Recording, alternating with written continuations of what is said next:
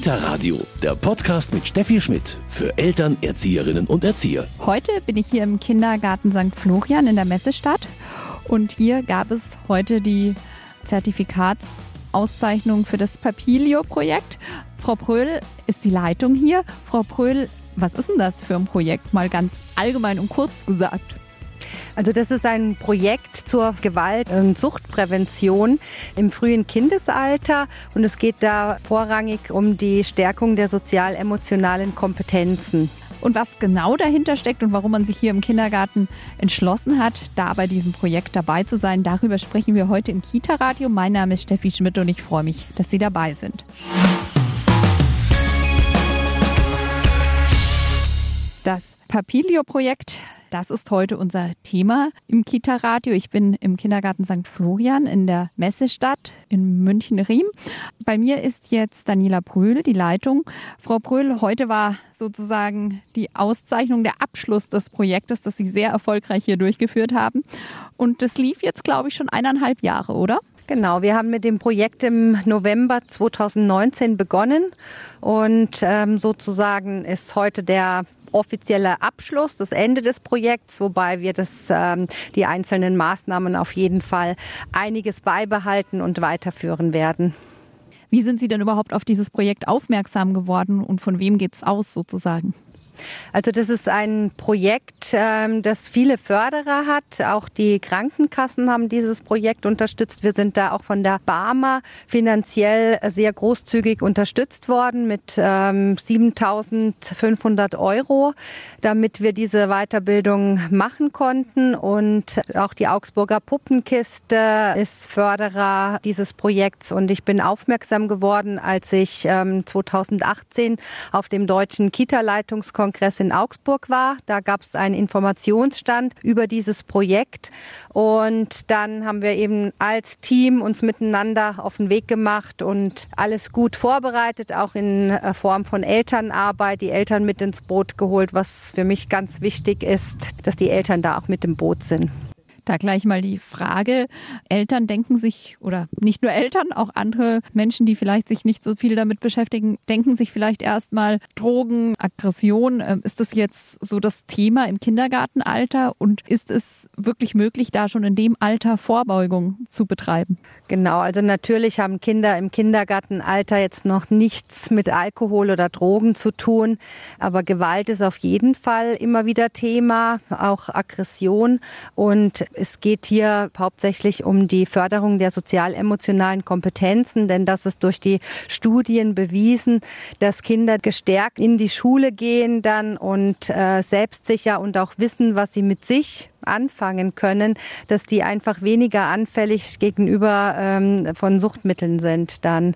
Und auch Kinder, die einfach Unterstützung bekommen, wie sie in Konfliktsituationen umgehen können und wie sie Konflikte lösen können, dass die seltener Mobbingopfer werden dann und versuchen einfach friedlichere Wege zu gehen in Konfliktsituationen oder auch ihre Bedürfnisse und ihre Gefühle besser mitteilen können. Und das waren Bestandteile dieses Projekts. Losgegangen ist es dann im November 2019. Wie haben Sie gestartet? Was war der Anfang? Wie ging es weiter?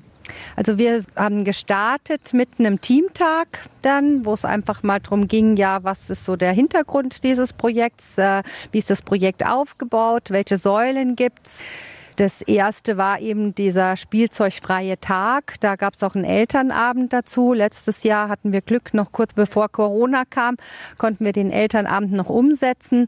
Und da haben wir auch mit den Eltern das Thema erarbeitet, ähm, ganz aktiv. Also uns ist bei der Elternarbeit auch immer wichtig, dass wir da keine Vorträge halten, sondern dass die Eltern übers eigene Erleben sozusagen oder auch im Austausch miteinander sind. Und da haben wir mit den Eltern im Gespräch gesammelt, gesammelt, was Sie als Kind gespielt haben oder haben Spiele gemacht mit den Eltern, wo es um Materialüberfluss ähm, ging, um die Eltern auch an diesen Erfahrungen teilnehmen zu lassen.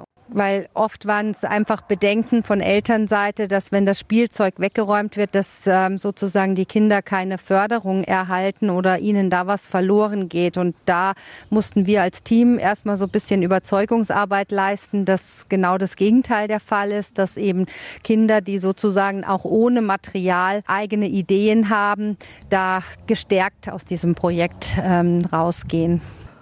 Tina Ogumjembola ähm, ist Erzieherin hier im Kindergarten St. Florian. Sie haben hier dieses Projekt die vergangenen Jahr eineinhalb Jahre fast, kann man sagen, gemacht. Wie sah das für Sie als Erzieherin aus? Die ganze Fortbildung besteht aus viel Praxis und für uns auch aus Theorieteilen. Ähm, es war eine ganz gute Mischung, immer erst den theoretischen Input zu bekommen und dann in die Praxis zu gehen und es umzusetzen. Es sind viele Aspekte dabei gewesen, die sowohl für das Team untereinander in der ganzen Kommunikation oder in der Arbeit mit den Eltern und Kindern in der Kommunikation super wichtig und ganz spannend für uns waren und sind. Und die Praxis ja bestand aus mehreren Teilen. Es gibt zum einen die Paula und die Kistenkobolde als ein Thema, dann gab es den spielzeugfreien Tag als großes Thema und als dritten großen Schwerpunkt dieses Meins, Deins, unser Spiel. Vielleicht für mich am wertvollsten ist der spielzeugfreie Tag gewesen. Haben Sie sich das davor schon gedacht oder hat es Ihnen schon vorgeschwebt oder waren Sie da überrascht? Nein, also ich kenne das auch aus einer anderen Einrichtung schon und wir hatten tatsächlich dieses Thema hier auch schon öfters in der Einrichtung, ob wir es mal angehen, das auszuprobieren und da waren aber einfach immer viele Sachen, die noch im Weg standen und dieses Mal waren wir mehr oder weniger, ich sage jetzt mal gezwungen dazu, das im Rahmen des Projekts auch durchzuführen und insofern war das die beste Gelegenheit für uns, den Angriff zu starten und ja, das durchzuziehen. Und jetzt machen Sie das, glaube ich, einmal die Woche, oder? Bisher ist es einmal in der Woche und genau, wie es weitergeht, werden wir im Team noch weiter diskutieren, aber es bestehen so die Vorschläge, Ideen und Wünsche, dass man das über einen längeren Zeitraum am Stück auch ausprobiert. Hm, weil es dann anders ankommt, oder? Genau, weil es intensiver nochmal ist, auch von der Beobachtung. Die Kinder müssen einfach dann diese Zeit nicht dazwischen einfach wieder ihr Spiel beenden und eine Woche warten, bis es fortgeführt oder weitergemacht werden kann. Es wäre ganz schön, das am Stück mal zu haben, um dann noch mehr zu beobachten, was sich bei den Kindern auch kommunikationsmäßig entwickelt. Wie ist für Sie dieser feste Tag? Ist das ein anstrengenderer Tag als die anderen Tage? Nein, gar nicht. Also das ist ein Tag, den wir ganz intensiv nutzen können zum Beobachten der Kinder und auch zum Dokumentieren der Beobachtungen was sonst im Alltag mit den vielen Terminen und den vielen, ich sage jetzt mal, Anforderungen, die auch von den Kindern kommen, kannst du mir mal da mitmachen, kannst du mal das für mich herrichten und vorbereiten oder mir dabei helfen. Das ist natürlich auch ein wichtiger Punkt, aber in den spielzeugfreien Tagen ist es wirklich so, dass die Kinder viel selbstständiger spielen können und dürfen und uns viel weniger brauchen als Vorbereitung. Dann ist es sicher bei jedem Kind aber auch ja individuell. Hat Sie da manches überrascht? Ja, die Entwicklungen der Kinder, vor allen Dingen im sprachlichen Bereich oder im sozialen Miteinander, untereinander, ist schon fantastisch zu sehen. Also da machen Kinder teilweise Entwicklungsschritte, die von der Zeit her, denke ich, sonst in einem anderen Rahmen Kindergartenalltag viel, viel länger dauern würden. Mhm. Nehmen die auch was mit nach Hause von dem spielzeugfreien Tag? Ja, ganz, ganz spannende Aktionen. Die Eltern erzählen zum Beispiel, ist es wirklich bei euch erlaubt, dass man die Schränke umdreht und die Tische umdreht und drauf rumspringt und spielt? Also da waren auch Eltern, die dann ein bisschen verunsichert waren zum Teil, die dann gefragt haben, müssen wir das zu Hause jetzt auch zulassen? Und wir gemeint haben, nein, das ist natürlich eine Regelung im Kindergarten und das macht ihr zu Hause so, wie es bei euch passt. Sehr schön. Christa Einig ist Sozialpädagogin und arbeitet hier als Erzieherin. Frau Einig, wie war für Sie jetzt dieses Projekt, das Papillon-Projekt? Also für mich war das mit dem spielzeugfreien Tag neu. Ich hatte schon davon gehört, ich habe es noch nie ausprobiert und ich hatte schon auch Sorgen, dass einige Kinder da vielleicht untergehen oder dass da große Langeweile äh, oder Probleme bei einigen Kindern da sind. Aber ich habe festgestellt, dass sie sich relativ gut beschäftigen konnten. Je öfter das stattgefunden hat, desto besser konnten die Kinder sich darauf einlassen und haben Möglichkeiten gefunden, wie sie miteinander spielen können. Also es wurde immer explorativer sozusagen. Also es hat Sie schon überrascht. Es hat mich überrascht und ich fand es auch sehr spannend, die Kinder zu beobachten. Das gehört ja dazu, dass wir das dokumentieren und wirklich mal ein Kind oder mehrere Kinder mal eine halbe Stunde wirklich beobachten und alles aufschreiben. Und das war sehr aufschlussreich und das fand ich sehr spannend. Wir stehen jetzt hier im Garten des Kindergartens St. Florian in der Messestadt. Hier wurde heute die Auszeichnung des Papilo-Projekts den Teilnehmenden sozusagen übergeben. Ähm, Daniela Brüll ist die Leitung. Frau Brüll, hat bei Ihnen jetzt das ganze Team mitgemacht oder wie lief das? Genau, also alle Mitarbeiter, die sozusagen 2019, 2020 und jetzt 2021 da waren, mit Ausnahme der Praktikanten, die wir, die Jahrespraktikanten, die jetzt eben äh, seit September erst da sind, haben alle Mitarbeiterinnen äh, an dem Projekt teilgenommen und sind heute zertifiziert worden. Sehr schön. Herzlichen Glückwunsch auf jeden Fall. Wir haben schon ein bisschen gesprochen über die spielzeugfreie Zeit. Die haben auch Sie sehr genossen.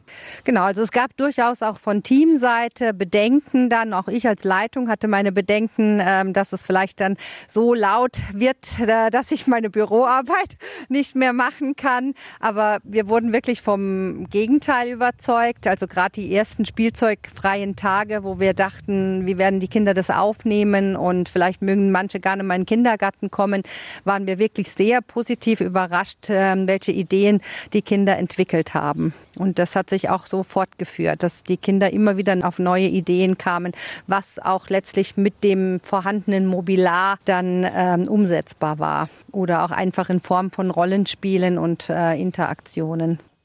Dann gab es bei diesem Projekt weitere Bausteine. Wie ging es weiter? Also das Projekt hat sozusagen drei Säulen. Das sind eben die kindorientierten Maßnahmen und darunter fallen eben die Einführung von regelmäßigen spielzeugfreien Tagen, dann die Arbeit mit Gefühlen. Wie haben Sie das genau gemacht? Da haben wir ähm, sozusagen, äh, die Einheit nennt sich Paula und die Kistenkobolde. Und da hat eine Kollegin hat vier Kobolde genäht zu den Basisgefühlen. Das ist der Freudibold, der Zornibold, der Heulibold und der Bipperbold. Und diese Kobolde sind eingeführt worden und wir hatten letztes Jahr eben genau zu der Zeit war der große Lockdown. Das Team hat dann ähm, Karten gestaltet. Zunächst gab es eine Postkarte mit den vier Kobolden, die an alle Kinder verschickt äh, wurde.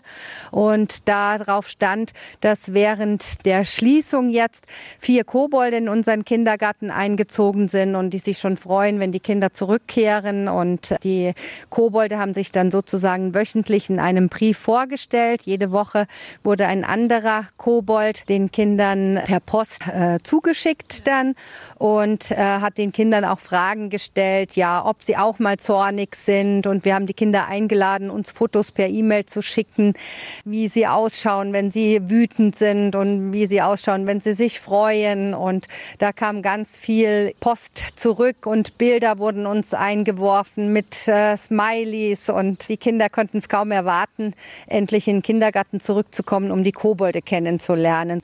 Genau, da war wirklich ähm, ganz viel positive Resonanz.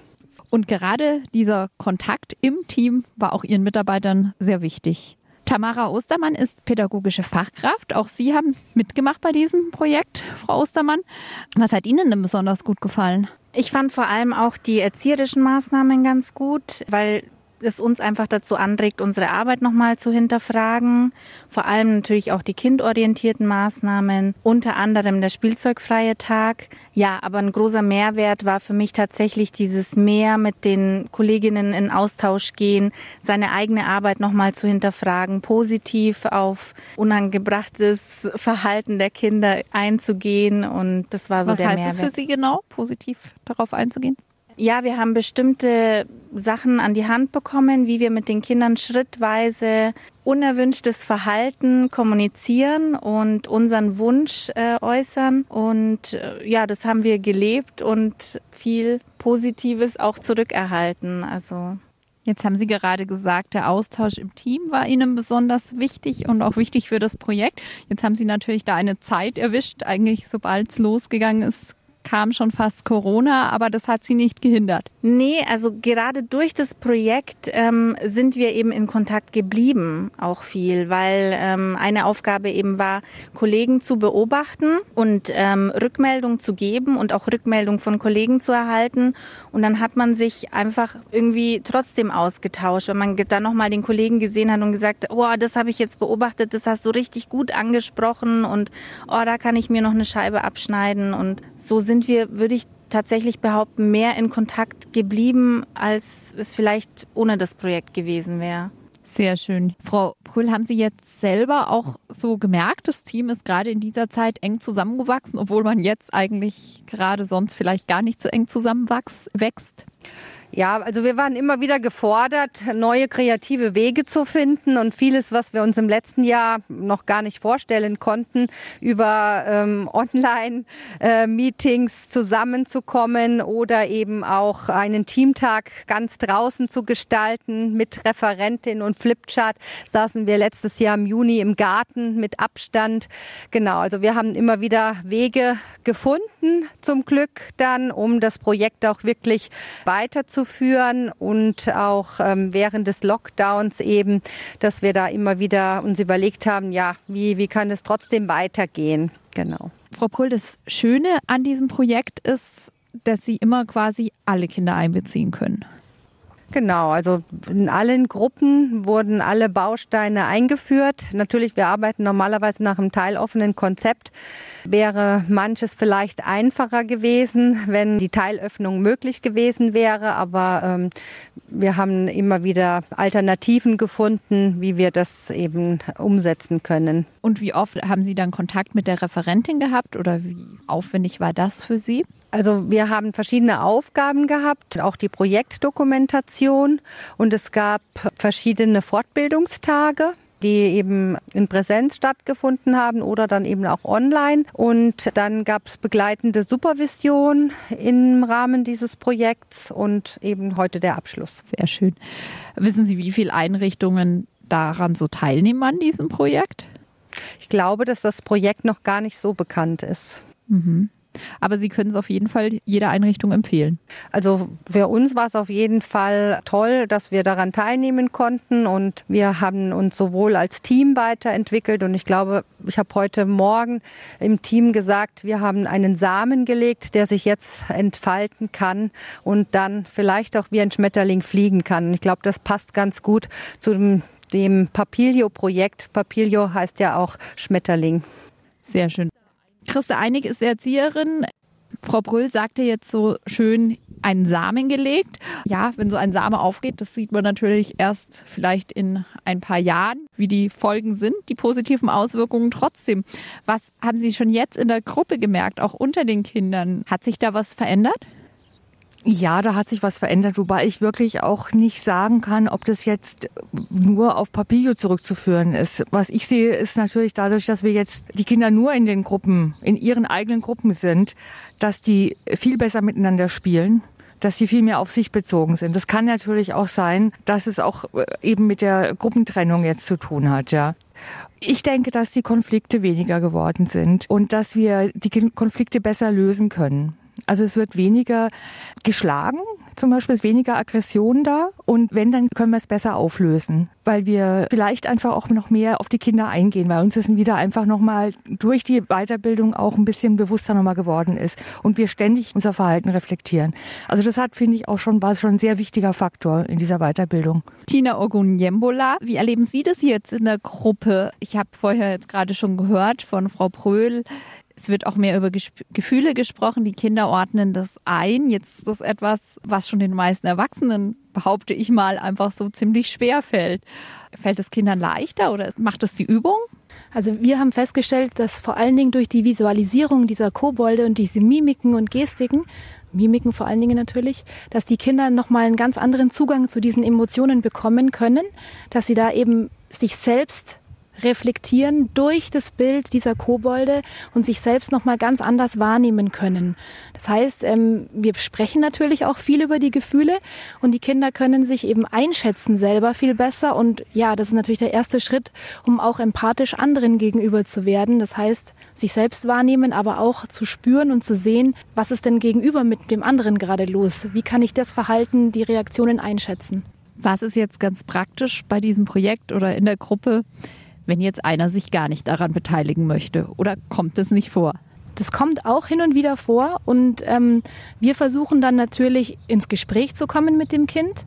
Aber wenn ein Kind ganz klar signalisiert, nö, heute möchte ich da nicht dabei sein oder heute bleibt mein ähm, Foto, das ja auf einen bestimmten Kobold zum Beispiel gepinnt wird, bleibt heute an der Haltestelle oder bleibt heute aus dem Verkehr raus, dann ist das auch in Ordnung. Dann versuchen wir natürlich erstmal ins Gespräch zu kommen, warum das so ist. Am Anfang haben wir ganz klar festgestellt, dass es öfters der Fall war, wenn Kinder negativ, in Anführungsstrichen negativ besetzte Emotionen haben, dass sie da eher Schwierigkeiten haben, die zuzulassen oder zu zeigen, zu visualisieren. Und inzwischen ist es sogar so, dass teilweise beim Mittagessen in Situationen Kinder aufstehen, ihren Foto von den Kobold wegnehmen, vom Freudibold zum Beispiel, und auf den Zornibold hängen und aufstampfen vor dem Bild und sagen so, ich wollte aber heute auf der Bank sitzen, zum Beispiel beim Essen. Also so ein ganz klar das sofort umsetzen in diese Reaktion. Und das, ja, das ist einfach toll für die anderen Kinder auch zu sehen, was da gerade los ist und was sich da ändert bei dem Kind. Mhm. Aber das rührt sicher natürlich daher, dass wir alle so erzogen sind, dass man das Gefühl hat, ähm, eine negative Emotion ist falsch. Und das wollen Sie ja auch den Kindern vermitteln, dass das nicht so ist. Genau. Also ich denke auch, jede Emotion hat ihren Platz und muss ihren Platz haben. Ich denke, gerade weil wir vom Thema Suchtprävention geredet haben, ist das der erste Punkt, dass man einfach auch anerkennt, mir geht es nicht gut oder ich habe Angst oder heute ist einfach ein bescheidener Tag, wie auch immer, aus welchen Gründen auch immer, aber versucht auch zu begründen, warum man sich vielleicht so fühlt. Also am Anfang ist es natürlich so, dass man erstmal das Gefühl benennen muss und dann ist natürlich der zweite Schritt auch rauszukriegen, okay, was ist es denn genau, was mich in diese Laune bringt gerade? Ich bedanke mich ganz herzlich bei Tina Ogumyemola. Daniela Bröhl ist die Leitung. Frau Bröhl, Sie haben vorher schon gesagt, Sie glauben, das Projekt ist noch gar nicht so bekannt. Warum legen Sie es anderen Einrichtungen vielleicht ans Herz, sich da zu beteiligen? Ist es aufwendig, also schon mal von der Beantragung oder wie läuft das? Ja, also es waren tatsächlich verschiedene Schritte im Vorfeld ähm, notwendig. Zum Beispiel eben die Krankenkasse anzuschreiben und zu begründen, warum wir das Projekt gerne umsetzen möchten. Und dadurch, dass ähm, eben die Förderung von der Barmer kam, konnten wir es letztlich auch umsetzen. Sonst wäre es einfach zu teuer gewesen. Ich würde es anderen Einrichtungen äh, auf jeden Fall ans Herz legen, weil das ein Entwicklungsprozess ist, den man mit dem Team gemeinsam geht. Geht ja letztlich auch um die gemeinsame pädagogische Grundhaltung. Und ich glaube, das war bei uns auf jeden Fall auch immer wieder Thema. Jeder hat aufgrund seiner Biografie und aufgrund seiner Berufserfahrung ähm, steht er an einem anderen Punkt. Und da einfach gemeinsam in die Diskussion zu gehen, gemeinsam eine Grundhaltung, eine pädagogische Grundhaltung zu entwickeln, das war auf jeden Fall ähm, eine Säule und das andere eben auch, dass wir einfach merken, dass es auf jeden Fall positive Veränderungen für die Kinder mit sich gebracht hat. Zum Beispiel eben gerade, dass die Kinder am spielzeugfreien Tag immer mehr in Interaktion kamen. Da hat sich ganz viel sprachlich getan ähm, und auch sich neue Freundschaften entwickelt. Dann unterschiedliche Konstellationen in der Gruppe, die ohne das Projekt einfach viel länger gedauert hätten. Also auf jeden Fall ein Projekt für Kinder, äh, Team und Eltern. Und hier bekommen Sie noch den passenden Medientipp. Kita Radio, Medientipp.